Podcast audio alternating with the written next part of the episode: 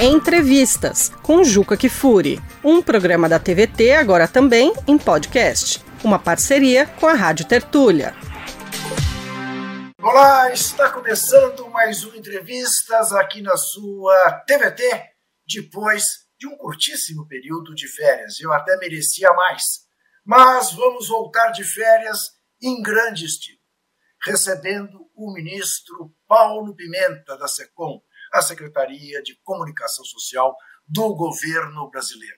Paulo Pimenta, que estaria cumprindo seu quinto mandato seguido pelo Rio Grande do Sul, mas que, atendendo ao apelo do presidente Lula, assumiu esse importante espaço para a redemocratização brasileira. E eu, sempre que converso com um gaúcho, tenho uma curiosidade que eu quero que o ministro satisfaça para apimentar o nosso começo de conversa sem trocadilho. Grêmio ou Internacional? Não vale uma resposta mineira. Nada, mas. Em primeiro lugar, Juca, é uma alegria poder estar aqui com vocês, estar aqui contigo, estar aqui com a TVT. Sou colorado, rapaz, colorado cruz na testa, né? E gosto de futebol, sempre acompanhei aí as tuas posições, as tuas opiniões, a tua trajetória. E assim como o presidente Lula, né, acompanho o futebol, acompanho sempre que posso. E a hora que der, vamos falar sobre futebol também, não vamos falar só sobre política. Maravilha! Me conte uma outra coisa. O senhor é jornalista. Exerceu a profissão em algum momento? Quando eu me formei jornalista na Universidade Federal de Santa Maria, eu já era vereador pelo PT em Santa Maria. Né? Eu fiz parte da primeira bancada é, de vereadores eleitos pelo PT, ainda no século passado, 1988. E, e, portanto, a minha trajetória profissional, a minha trajetória política sempre se confundiu muito. Né? Trabalhei na Assembleia Legislativa, trabalhei na assessoria de imprensa, trabalhei em outros espaços, mas sempre muito vinculado à atividade pública e à atividade política. Né? Mas sempre eh, acompanho esse debate. Né? Desde o início, nós fizemos todo esse debate, essa discussão sobre as mídias digitais, sobre as mudanças tecnológicas que a sociedade enfrentou nesse último período. Eh, fomos pioneiros no PT em muitas iniciativas dessa direção, e, portanto, é uma área que sempre tive muito ligado, sempre estudando muito muito honrado né, com essa tarefa e com esse desafio de hoje estar à frente da Secom. O senhor, inclusive, defende a volta da obrigatoriedade do diploma de jornalista, não é isso, para o exercício da profissão? Eu acompanhei muito esse debate na época. Né? Eu entendi, né, entendo ainda, que essa decisão do Supremo Tribunal Federal, naquela oportunidade, ela serviu para precarizar né, as relações de trabalho né, na, na área do jornalismo profissional. Ela acabou criando né, uma situação sui generis. Muitos profissionais que hoje, muitas vezes, são credenciados, inclusive em órgãos públicos, como jornalistas, não têm formação. Né? E muitos são contratados, inclusive, na carteira de trabalho, não como jornalista. Né? Então, essa precarização ela envolve uma relação de conteúdo, você desqualifica o trabalho de um profissional que se prepara do ponto de vista técnico, do ponto de vista humano, para fazer uma mediação numa área tão sensível né, é, da atividade é, social, mas também das relações de trabalho. Né? Então, eu entendo que foi né, é, de serviço foi criado na sociedade. Antigamente, lá no início, todo mundo, todo mundo tinha o jornalismo como uma atividade complementar. Né? Todo mundo gosta de ser jornalista. Cara era médico e era jornalista. Era advogado e era jornalista. Todo mundo era jornalista. E, e ao longo do tempo foi ocorrendo um processo de profissionalização dessa atividade, como foram tantas outras. Né? Os advogados tinham lá os rábalas, né? Os dentistas tinham os protéticos e, e, os práticos, né, que cumpriam um papel que muitas vezes substituiu o que hoje a gente conhece.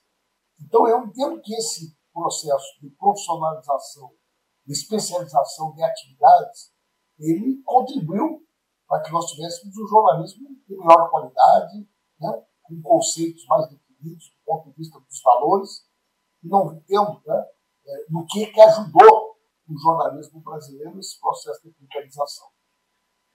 Ministro, mais uma coisinha da sua vida pessoal. Se eu tiver bem informado, é verdade que o senhor viveu um episódio pichando um muro pelas diretas já, chegou a levar um tiro? É isso mesmo? Pode toda cavocando aí, né, é, Na realidade, esse episódio ocorreu na campanha das diretas. Né? eu era estudante da Universidade Federal de Santa Maria. Na época, nós estávamos fazendo uma campanha né, diretas urgentes para reitor e presidente. Né? Santa Maria sempre foi uma cidade que teve um movimento estudantil muito ativo. Né? E, no meio de uma pichação, né, eu, eu, inclusive, é, só fazia fundo, a minha letra sempre foi muito feia, né? então eu sempre trabalhei nas pichações para fazer o fundo. E estávamos próximos do BCE quando um representante lá da extrema-direita abriu a janela da casa dele e passou a desferir uma série de disparos. Um deles me acertou cheio no joelho da perna direita. Né? Eu tive muita sorte, Juca, porque eu estava a 50 metros do hospital. Né? BCE era quase ao lado do hospital. E isso me salvou a vida. Né? Eu fiquei 108 dias internados, fiz muitas cirurgias vasculares, da parte neurológica, parte traumatológica. Tenho até hoje uma série de limitações né, que envolvem ainda sequelas desse episódio. Mas é, é um episódio que faz parte da minha história, da minha trajetória, só reforçou a minha história, o meu compromisso, a minha luta. Fazia tempo, inclusive, que eu nem falava a respeito disso. Só, só honra a sua biografia. Ministro, nós vamos falar de todos os desafios que o senhor tem à frente da Secom. Mas se o senhor tivesse que escolher um, tem um que é a prioridade, qual seria? Eu acho que recuperar o governo como uma fonte confiável, né? uma fonte com credibilidade. Né? O governo federal é uma fonte muito poderosa os ministérios, né? As secretarias de comunicação de cada ministério, a EBC, a Agência Brasil. O governo, quando fala, normalmente ele presta, inclusive, um serviço de utilidade pública, um serviço adicional, de prestação de serviços. A Agência Brasil, é, é o mais importante, mais importante agência de notícias do país muitas rádios, muitos sites, muitos blogs, muitos pequenos jornais pelo Brasil afora, e basicamente tem como fonte a Agência Brasil. E nesse último período, é, houve um processo de captura ideológica por parte do governo Bolsonaro, de várias instituições, de vários setores da sociedade e também né, da comunicação governamental. Isso trouxe enormes prejuízos em todas as áreas.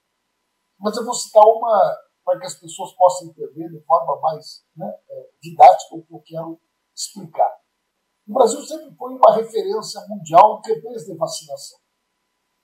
Nós praticamente conseguimos erradicar no Brasil sarampo, poliomielite e outras doenças. O governo Bolsonaro simplesmente nunca mais fez campanhas incentivando a população a se vacinar.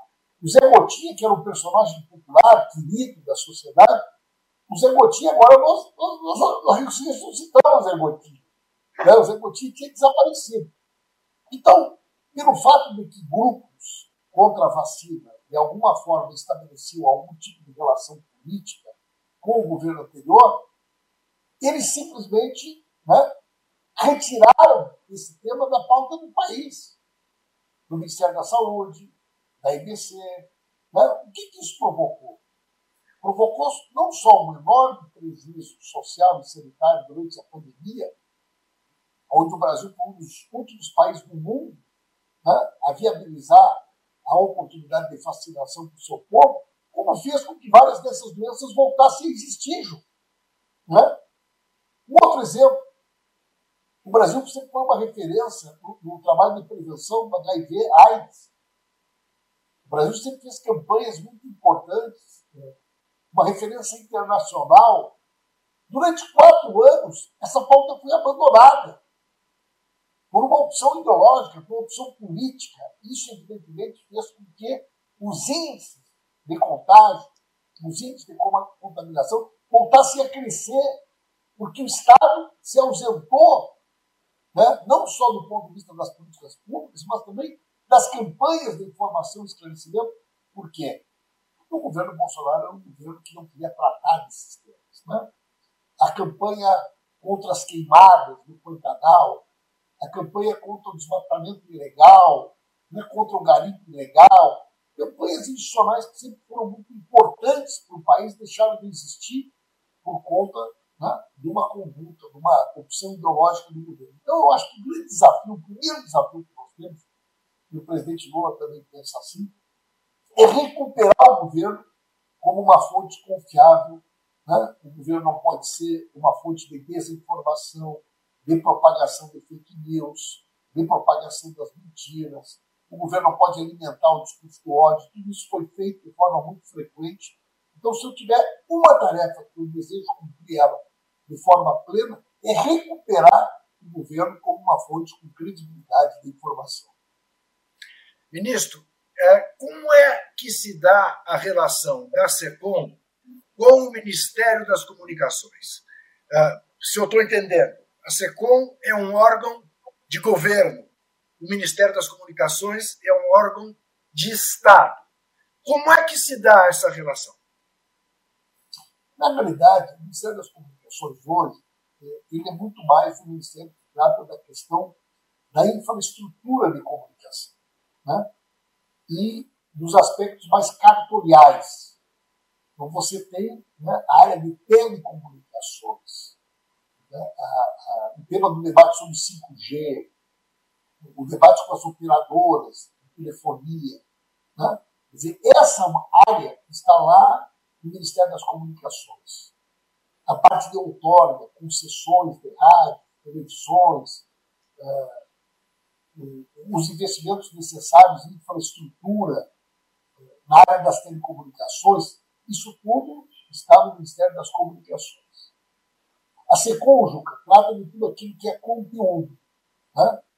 É, política que envolve prestação de serviços, comunicação institucional, posicionamento do governo dentro e fora do país.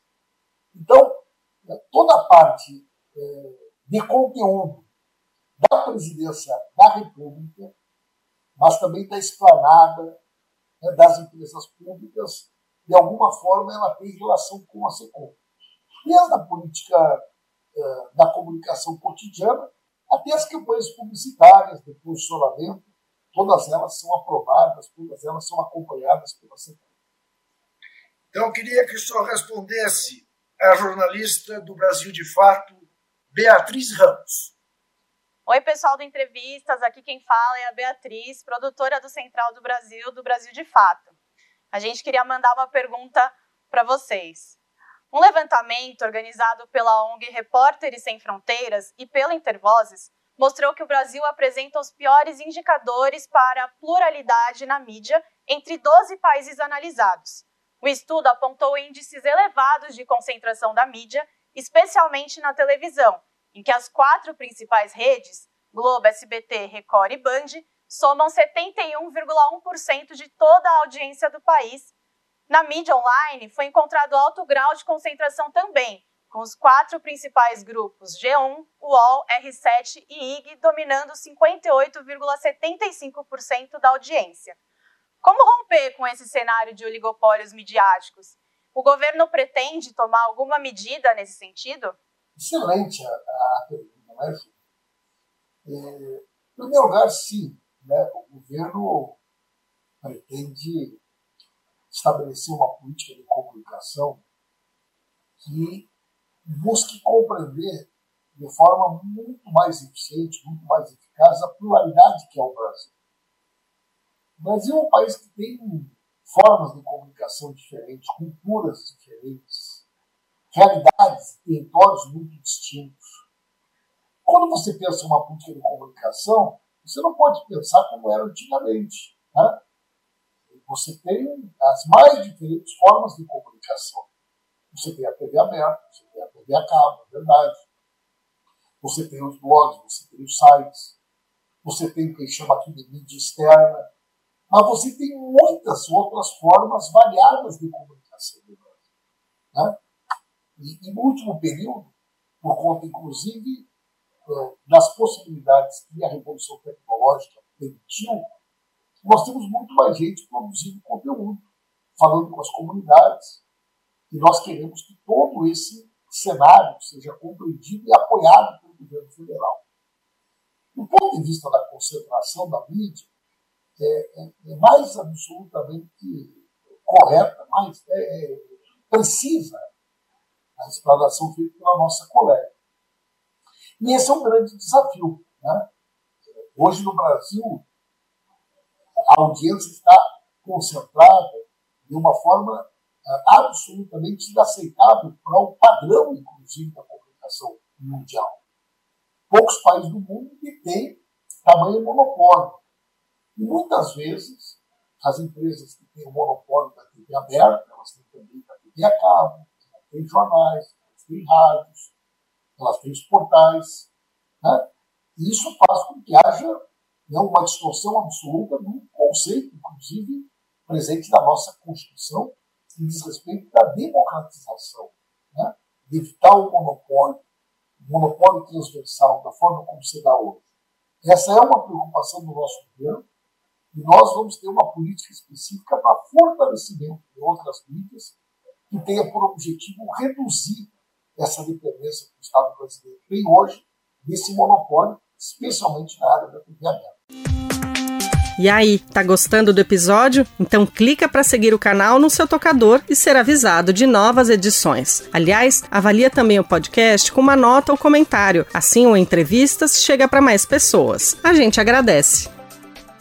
Eu converso com o ministro da SECOM, com o jornalista, com o técnico em agrícola, Paulo Pimenta. E agora quem pergunta a ele é o nosso Leonardo Atushi, do Brasil 247. Oi, gente, queria mandar um abraço a todos, mandar um grande abraço ao Juca Kfouri, mandar um abraço especial ao ministro Paulo Pimenta e agradecer pela oportunidade de participar dessa entrevista, formulando uma rápida questão. Ministro, quero saber quais são os seus planos para a comunicação pública, como é que você vê o futuro da EBC, a Empresa Brasil de Comunicação, e de que maneira esta comunicação vai ajudar a democratizar a mídia no Brasil. Também quero só aproveitar uh, e emendar com outro ponto. Na primeira entrevista concedida pelo futuro presidente da EBC, o Hélio Doyle, ele foi questionado sobre a questão do golpe sofrido pela presidente Dilma Rousseff em 2016. Esse é um ponto que incomoda muito a imprensa comercial no Brasil, é, que o impeachment da presidente Dilma Rousseff seja chamado de golpe. E o Hélio disse: no que depender de mim, o golpe será chamado de golpe. Queria ouvir do senhor se a verdade histórica relacionada a esse processo de 2016 vai ser defendida também pela IBC, ou seja, a verdade de que a ex-presidente sofreu um golpe parlamentar. Obrigado, um forte abraço, boa sorte. Olha, Juca, em é, verdade, nós temos uma leitura e essa leitura sempre foi muito firme da nossa parte sobre o que aconteceu no Brasil a partir de 2016. Né? Por que, que nós falamos em golpe? Porque nós entendemos que houve um processo de ruptura institucional.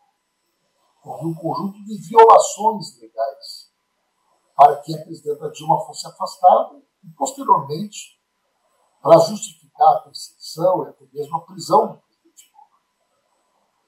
é importante a gente observar que eh, as próprias decisões do Supremo Tribunal Federal elas é, reposicionaram várias destas questões e reconheceram né, a, a, legalidade é, e a o conteúdo de tudo aquilo que nós sempre denunciamos.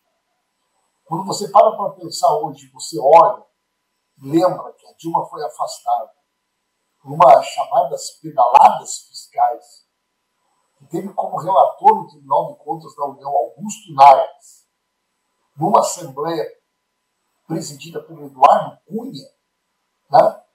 só isso já nos dá uma dimensão do que foi feito em termos de violação de direitos da Constituição para justificar o afastamento da presidente Então nós não vamos mudar de forma alguma essa narrativa, esse balanço, esse desenho, né? essa leitura histórica que nós temos nesse período que o nosso país viveu. Né? Do ponto de vista da IBC, é, a IBC é um projeto muito importante, né? Empresa Brasileira de Comunicação. É, a IBC não é só a TV pública, como muitas pessoas às vezes imaginam.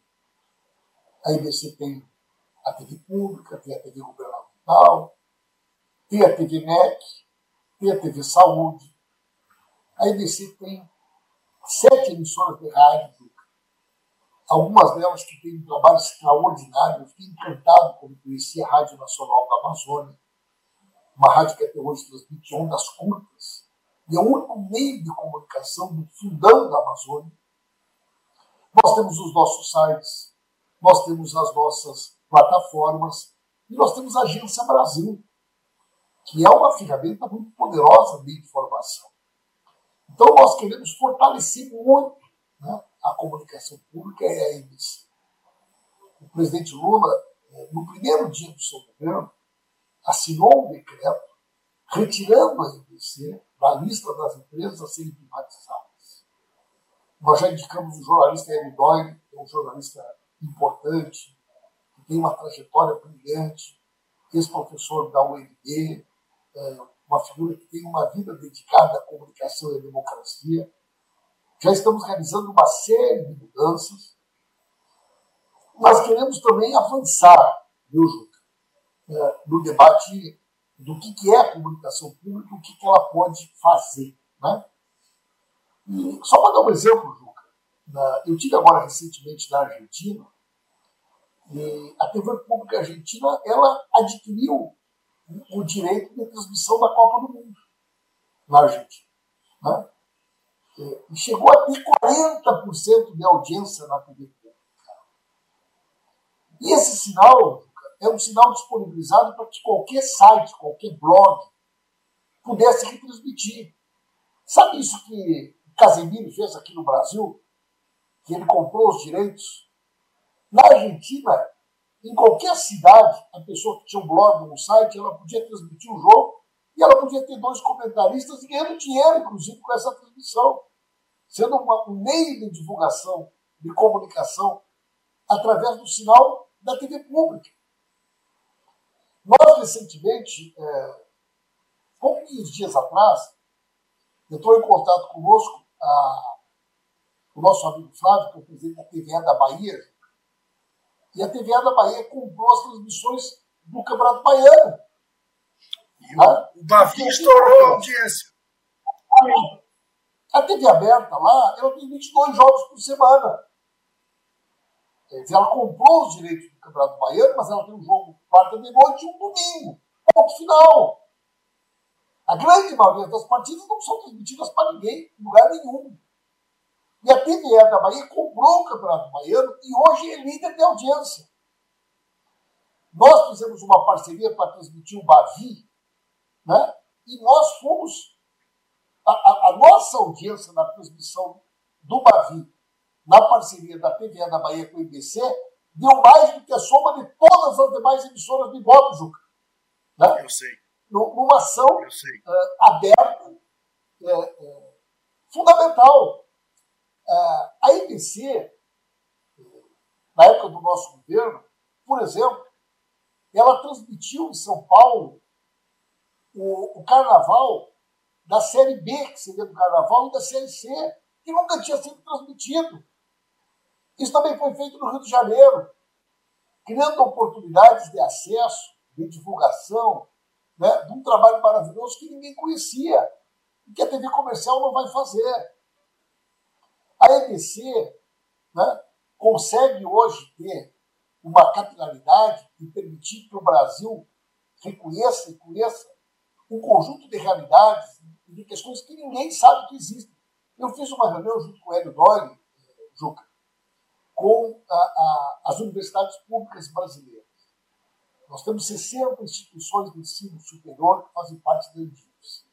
A grande maioria delas tem TV comunitária e rádio comunitária, com conteúdo altamente qualificado, produção audiovisual que ninguém conhece, e que nós podemos fazer uma parceria e permitir que o Brasil conheça essa produção. Nós temos uma agência de notícia das universidades, uma agência científica que ninguém conhece, que nós podemos trabalhar junto com a IBC, inclusive como uma importante fonte de checagem da desinformação na área científica, na área da saúde e outras áreas. Então, olha, nossa disposição né, é enorme e, e nós estamos muito motivados, o presidente Lula também. Eu acho que a gente pode avançar muito, viu, Ju, nessa área da, de, da comunicação. Antes de lhe fazer uma próxima pergunta, eu vou fazer um pequeno comercial, uma propaganda.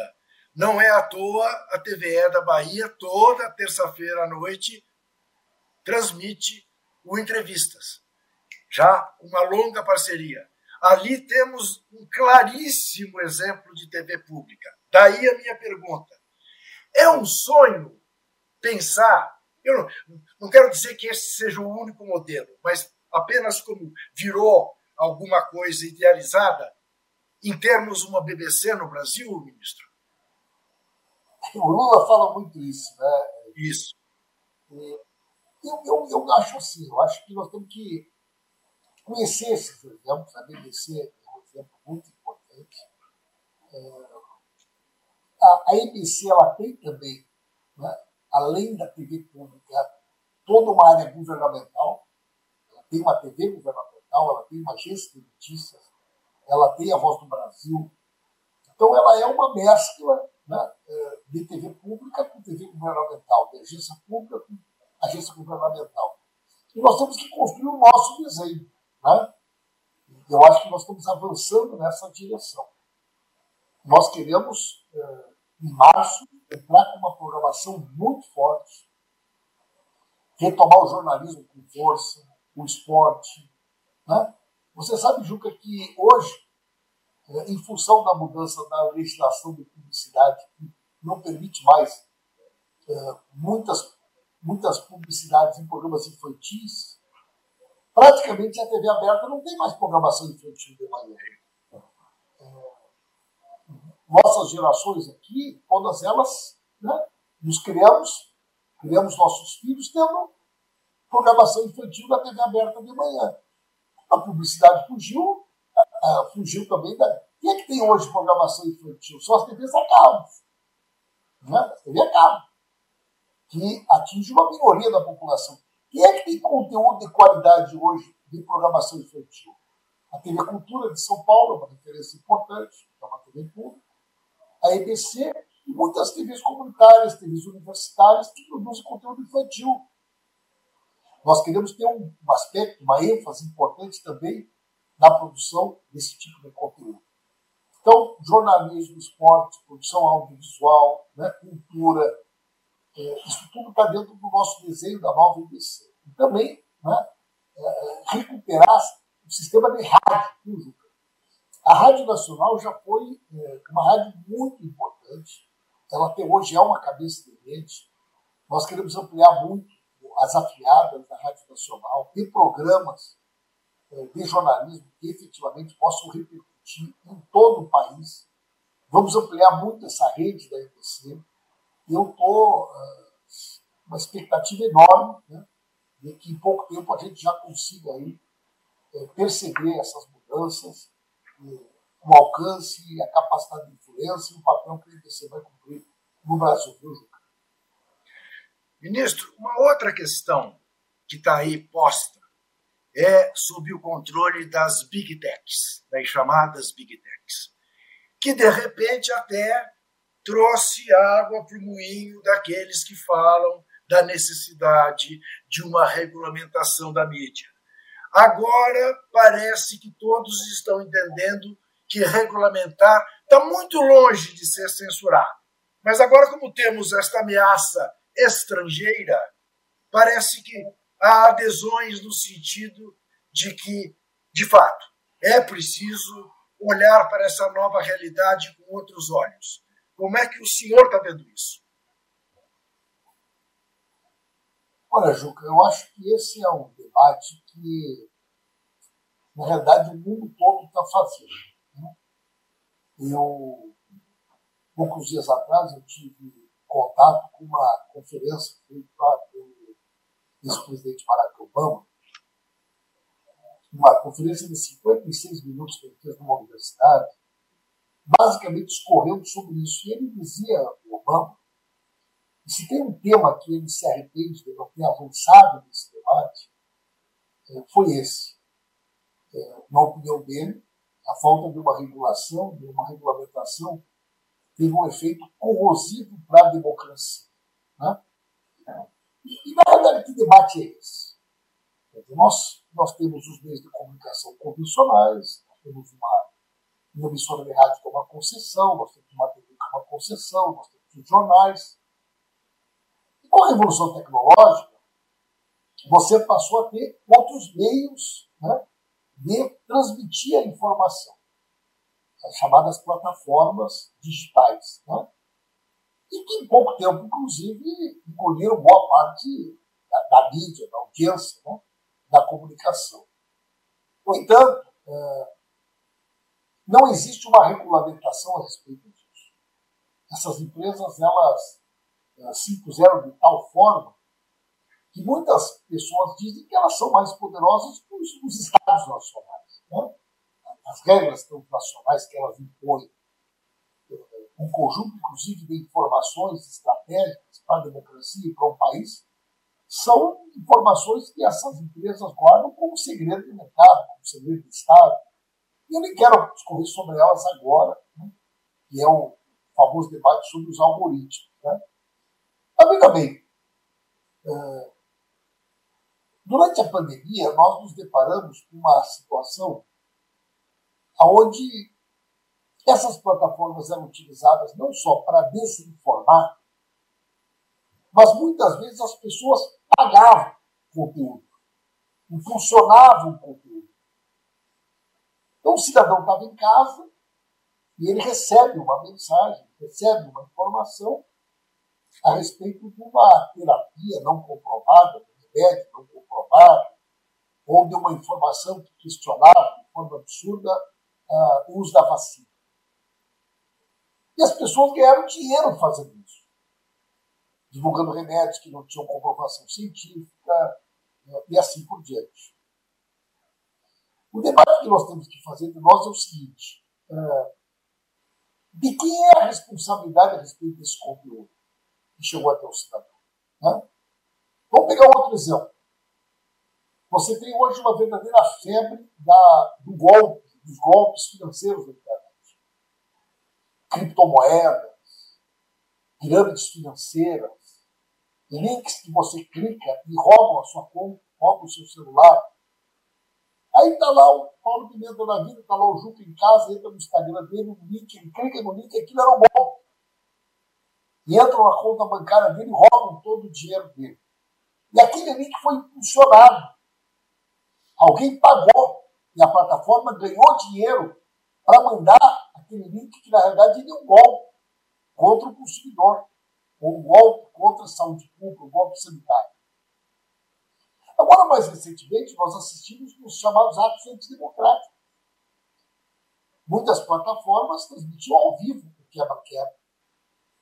Muitas plataformas que assumiram, inclusive, perante o Poder Judiciário, de não propagar um discurso antidemocrático que questione, por exemplo, a eficácia das urnas eletrônicas, né, ou um discurso de ódio na internet, elas foram né, o local da organização, da articulação desses movimentos golpistas antidemocráticos.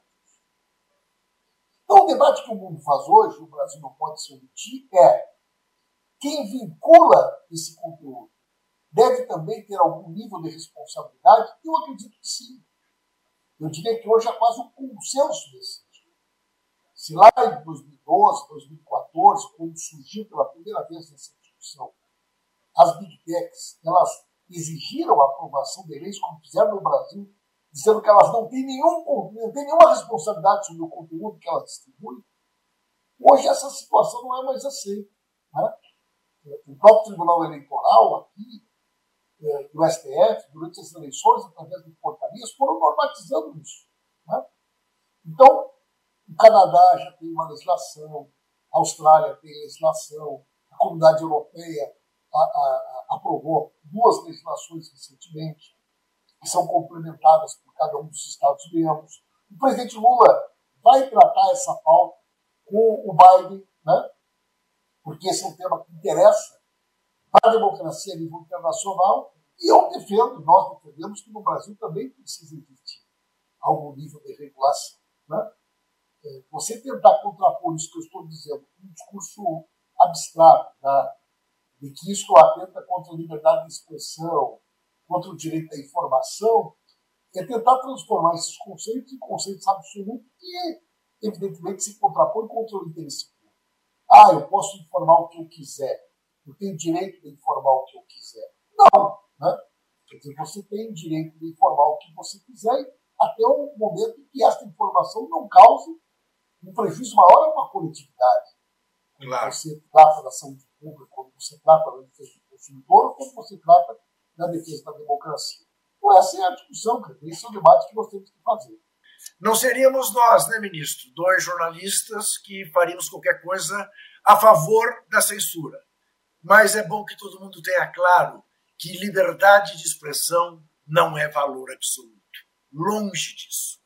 Muito bem, vamos fazer mais um rápido intervalo e voltamos a seguir com o ministro Paulo Pimenta. Quer produzir um podcast? Chama a Rádio Tertúlia, estúdio profissional e 20 anos de experiência na área. radiotertulia.com.br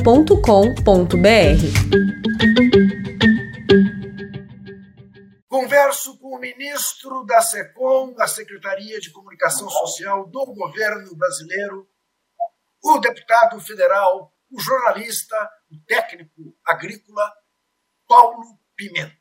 E quem pergunta a ele agora é Altamiro Borges, do Centro de Estudos da Mídia Alternativa Barão de Tararé. Ministro Paulo Pimenta, prazerzão estar contigo. Parabéns por esse novo desafio. Como deputado federal, você sempre esteve à frente, militou na luta pela democratização da comunicação do país. Participou de vários fóruns. Mas agora você está assumindo um novo posto de combate no governo. Eu vou direto na pergunta sobre um tema delicado: publicidade do governo federal. Em 2022, no último ano do capetão do fascista Bolsonaro, o governo gastou 342 milhões de reais na chamada publicidade de utilidade pública. Isso sem contar os anúncios das estatais, das empresas estatais. O grosso desse dinheiro, que é fruto dos impostos diretos e indiretos dos brasileiros, foi para poucos grupos de mídia, reforçando os monopólios no setor da comunicação. Como você pretende tratar desse assunto? o que pode ser feito para garantir pluralidade e diversidade informativas que estão previstas na Constituição brasileira. Hoje, vários sites da mídia contra-hegemônica independente ganharam musculatura, têm grande audiência. Além disso, há um grande número de sites regionais que cumprem importante papel em seus estados. Há também a riqueza da mídia periférica, preta, comunitária, que explodiu, transbordou nos últimos anos. A maioria dessas experiências tem grandes dificuldades de subsistência, esbarram na maldita grana para produzir conteúdo. Como essas mídias serão tratadas pelo governo Lula na questão publicidade? A SECOM, sob seu comando, já pensou em algo? É isso. Um abração e bom trabalho. É, eu até queria acrescentar à pergunta do Miro o seguinte, ministro Pimenta. É, nós claramente não queremos Olha... sair da Jovem Pan para o Právida. Como é que resolve isso? Assim, Juca, uh, vamos pensar assim, do ponto de vista institucional. Qual é o objetivo do governo? O objetivo do governo é informar. Né? É levar informação é, aos lugares mais distantes, mais distintos, através das mais diferentes formas de comunicação que a sociedade brasileira experimenta. O que, que a gente é, assistiu e assiste né, historicamente? É um processo de concentração é, das opções governamentais sobre como dialogar, como conversar com a sociedade.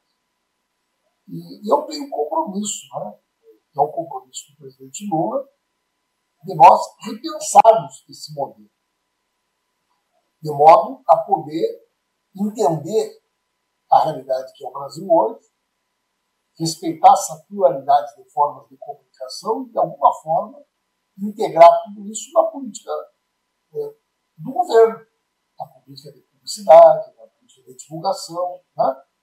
Então, se nós temos né, uma voz da comunidade, que atua numa determinada comunidade, que ela é a forma principal daquela comunicação, buscar, daquela comunidade buscar informação, é evidente que ela tem que ser enxergada pelo governo, ela tem que ser valorizada, ela tem que ser apoiada.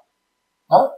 Então, se você tem lá no interior do Piauí, uma determinada comunidade que tem lá um jornal, um site, e, e eu quero fazer uma campanha de vacinação, ou uma campanha de recadastramento do Bolsa Família, aquela cidade é uma das cidades mais pobres do Brasil, e eu quero que aquela comunidade receba informação do governo, é evidente que eu tenho que valorizar essa mídia local, essa mídia regional. Né? Então é isso que nós temos que fazer. É, nós temos que entender o objetivo de cada informação, de cada campanha. Né? O que eu enxerguei aqui, Juca, além desse processo de concentração e de utilização da verba publicitária do para promover a disputa política e ideológica na sociedade, sem qualquer tipo de critério, sem qualquer tipo de parâmetro, o que a gente assistiu também foi é, é, uma comunicação desprovida de qualquer racionalidade. Né? Vamos, vamos imaginar, eu quero fazer uma campanha de recadastramento do Bolsa Família. Eu vou fazer isso em TV a cabo, em horário nobre, onde eu sei que a maioria esmagadora da população que é beneficiária do Bolsa Família não tem TV a cabo, né? É, não é por aí que ela, que ela comunica com o governo. Eu vou fazer grandes anúncios em jornais ou revistas semanais sobre o recadastramento do Bolsa Família? Evidente que não. Né? Então, essa capacidade que a gente tem né, de poder olhar o Brasil, pensar diferentes formas de comunicar para atender a todos os públicos, é um grande desafio que nós temos a ser eu estou de pleno acordo. O que o senhor está falando é música para os meus ouvidos. Queria acrescentar uma outra questão, que é, sei que é delicadíssima, num país com tanta diversidade religiosa e, ao mesmo tempo, evidentemente, uma república laica. Como é que se trata a questão da, dos pastores eletrônicos e separa o joio do trigo. Olha, olha meu caro Juca, o, o, governo federal ele não pode nem transformar-se como uma ferramenta de apoio aos seus amigos, nem de perseguição daqueles que pensam diferente. Né? A partir do momento que nós tivermos critérios transparentes e critérios que possam ser aferidos, inclusive do ponto de vista daquilo que eu estou dizendo, é, nós vamos trabalhar. Né? Então, você tem rádios comunitárias que hoje estão em denominações religiosas, sejam elas quais forem, muitas rádios pertencem à igreja, igreja católica, igrejas evangélicas, muitos canais. Né? Então, nós não podemos, a priori, ter um processo. Não, vamos estabelecer aqui uma, uma barreira. Né? O que nós não podemos permitir é, é que o governo federal anuncie, por exemplo, em sites, em blogs que não têm procedência, que é, eram ferramentas importantes de disseminação da, desinformação, das fake news, da mentira. Né? Então, esse cuidado nós vamos ter. Esse cuidado é uma exigência da própria legislação. Né? Então, eu tenho certeza de que já a partir do mês de fevereiro, mês de março, a gente vai começar já a sentir um pouco dessa mudança, tendo uma comunicação mais plural, mais diversa, né, que faça uma distribuição diferenciada desses recursos e que efetivamente possa democratizar a informação em qualidade, alcançando o nosso objetivo, que é fazer com que a, a informação chegue até a sociedade, chegue até a população, e nós temos todas as condições de fazer isso. Ministro, eu vou insistir num tema que eu sei que é delicado, que é chato, que aliás eu, eu preferiria até eu mesmo não tocar, mas é que me causa tamanha irritação e indignação que eu vou tocar. É, ainda há aqueles comunicadores que aparecem nas mais diversas plataformas, por exemplo, chamando o presidente Lula de ladrão. O presidente Lula que foi absolvido pelo STF. O presidente Lula que cumpriu todos os rituais que a justiça, mesmo injusta, determinou. O presidente Lula, que não trocou a sua liberdade por uma tornozeleira eletrônica, ao passo que o outro escapedeu-se para a Flórida. Eu pergunto: não há como impedir que isso continue a acontecer, pelo menos com medidas judiciais? Bom, a, Juca, a, não existe, né, e esse é o debate que nós vamos fazer, uma legislação clara no Brasil sobre a questão da, divulgação, da disseminação de fake news, de mentira, de desinformação de uma forma geral. A gente vê tudo na internet. Né? Mentiras e desinformações que é, muitas vezes são absurdas, mas elas não causam né, é, um prejuízo à saúde pública, consumidor, a democracia ou a reputação de ninguém. Vamos imaginar, o cara faz lá uma publicação de que a, a, a Terra não é redonda, a Terra é plana. Né? E ele insiste nessa teoria que, do ponto de vista científico, todo mundo sabe que é uma bobagem. Né? Eu posso processar esse camarada, eu posso. Né? É, então é evidente que, que é diferente né? de um conteúdo que promove a, a disseminação de uma informação, por exemplo, que ela traz um prejuízo sanitário para a saúde pública, para a defesa do consumidor e assim por diante. Né? Vários países, inclusive, Juca, eles têm feito uma distinção entre o que, é mídia e o que, que é opinião. E, e eles entendem, inclusive o modelo alemão nesse sentido, e sempre que você impulsiona um conteúdo, ou que você tem uma página monetizada, deixa de ser informação individual e passa a ser mídia. Sempre que você coloca dinheiro para aumentar o alcance da sua opinião, ou que você tem um conteúdo que ele é monetizado, você passa a ser mídia, não mais informação individual. Eu gosto desse conceito, certo? Agora, o poder público ele é parte dessa história. O poder público ele não é, né? Nós não podemos nem cair e imaginar que é, o poder público pode ser um gabinete ódio, mas ele também não é um ser inerte nessa história. E, e nós queremos que a SICOM tenha opinião, da mesma forma que a, a sociedade, a imprensa, pode nos questionar, pode nos criticar, nós também queremos ter o direito de opinar né? e ter as nossas iniciativas. Então, por exemplo, naquele dia que a Folha de São Paulo fez uma fotomontagem logo depois do golpe, uh, simulando uma fotografia que foi utilizada como suporte de uma matéria jornalística e que parecia que o presidente Lula tinha levado um tiro no coração, nós nos posicionamos sobre aquilo. Não no sentido policial ou de responsabilização judicial, mas nós demos a nossa opinião. Isso aqui não é jornalismo. Né? Isso é uma fotomontagem utilizada como suporte de uma matéria de caráter jornalístico que estimula o discurso de ódio e de incompreensão das pessoas no momento que o país está saindo de uma semana terrível. É uma opinião. Né? Bueno, Uh, esses dias, no site, inclusive tem um canal de notícias que tem repercussão, fez uma postagem uh, dando a entender que o presidente Lula teria assinado um decreto, uma medida aumentando o valor do auxílio redenção para 1.764. Isso foi publicado nas suas redes.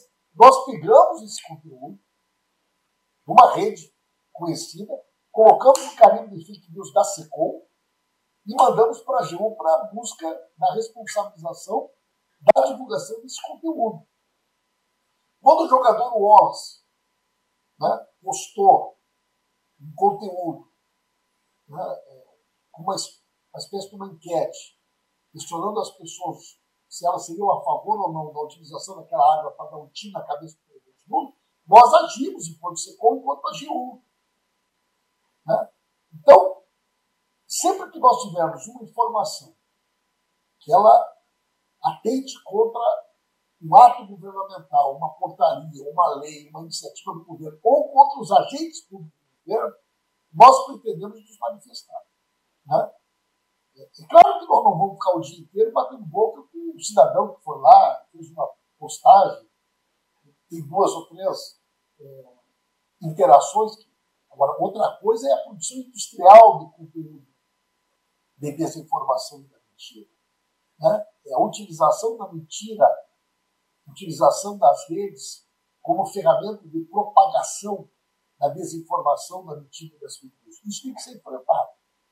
E junto com as novas legislações que nós queremos aprovar, nós também teremos uma postura muito mais proativa de combate e de enfrentamento a esse tipo de comunicação. Perfeito. Ministro, infelizmente nosso tempo está chegando ao fim, mas eu ainda quero lhe fazer uma pergunta. Lucas, eu quero, o cercadinho acabou? Antes de eu concluir, fazer uma, uma homenagem aqui para o nosso querido Beto Kifuri. Né?